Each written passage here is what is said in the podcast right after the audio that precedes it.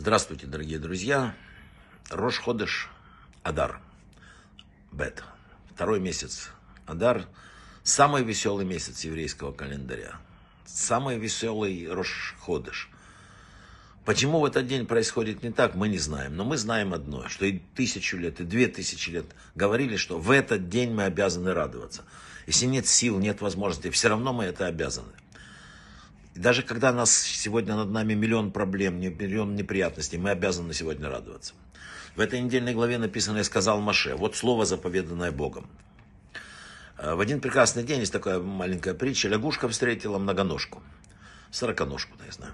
Поздоровались, лягушка говорит, слушай, э, а можно задать тебе вопрос, который не дает мне покоя? Как тебе удается все время ходить, когда у тебя сто ног там или сколько? Как ты решаешь, какую ногу поставить сначала, какую потом? Мне вот даже с четырьмя лапами непонятно. Спустя неделю лягушка вновь подходит к этой же дорожке, смотрит, стоит там же многоножка, где и неделю назад, и не двигается с места.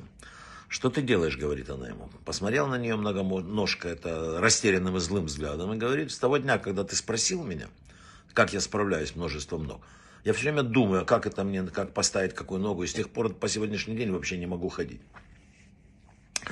У злого начала есть один прекрасный способ отдалить человека от заповедей, привести его к унынию, к греху, показать перед ним какую-то там мега проблемы, которые нельзя решить. Она нагромождает перед нами в один момент все проблемы и все хлопоты, превращая их в такой огромный клубок, который кажется человеку невозможно распутать. Все его мысли смешиваются, спутываются. И сейчас вот видит перед собой он огромные горы запретов, всяких сложностей, трагедий не зная, с чего начать, впадает в отчаяние, прекращает попытки справиться с ситуацией.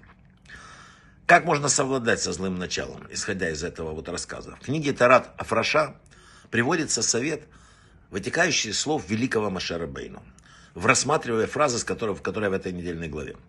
Что говорит еще раз Маше? Он говорит, вот слово, заповеданное Богом. Он не говорит вот слова, он говорит одно слово. Он сосредоточен на той единственной проблеме, которая в настоящий момент стоит перед ним. Или перед заповедью какой-то, сосредоточен на заповеди. Не берите все свои проблемы как единую общую ткань.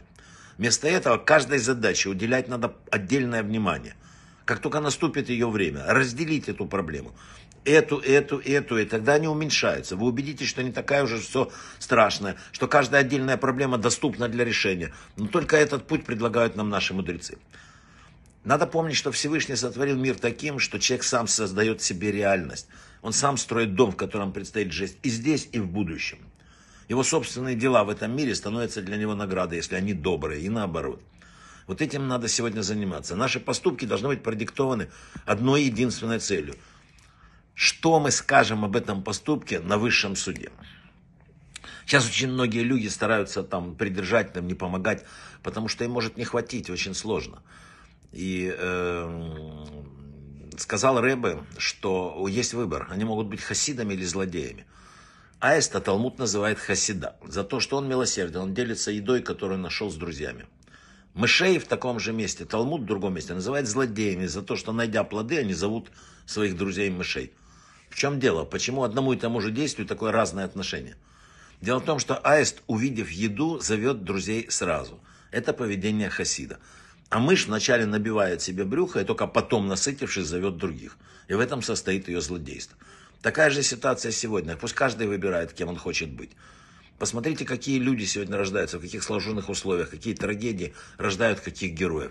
Посмотрите, вот Равин Машарио Венасман, который сотни людей отправляет сегодня, не спит ночами под бомбами, выступает, борется за мир. Это, это действительно уникальные хасиды сегодняшнего дня.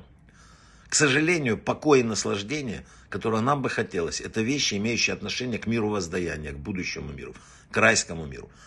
Тогда как в этом мире наша цель только служение и исправление. К сожалению, это так. Веленский Гаон говорил, что слова «даю вам ныне» в главе Рье недельной, да, сказаны в настоящем времени. Не «дам вам», да, а в прошедшем, потому что в каждую минуту жизни представляется свободный выбор. И можно вступить на путь добра или зла. В каждую минуту. Сегодня особенно важно, зло или добро выбирать каждый день. И даже пассивность сегодня зло. Сказано, смотри в единственном числа, не смотрите, ибо Тора обращается к каждому из нас. Не всегда следует идти за большинством, так как иногда большинство идет не по правильному пути. Такое тоже написано в наших книгах. Ну и последнее, что хотелось сегодня сказать. Мы вчера молились за мир. Мы сегодня сделаем обязательно э, еще одну молитву. Мы все будем обращать свои сердца к небу, чтобы он остановил тот кошмар, который происходит. Надо молиться, другого варианта нет. Мы не знаем, что происходит, но мы видим шаги Машеха. И могу вам сказать, что, по словами Минахима Мендела Шнейрсона, если вы действительно верите в то, что Бог помогает всегда, от чего на вашем лице напечатаны несчастье и тревога? Если вы на самом деле верите в это, радуйтесь. Так написано у Любавического Рэбе. Так написано в законах месяца Адар. Так записано вот про сегодняшний день. Сегодня нравится или не нравится, мы обязаны радоваться. Это такая же заповедь, как все остальные. Брахава от слаха, и чтобы не было войн и смертей.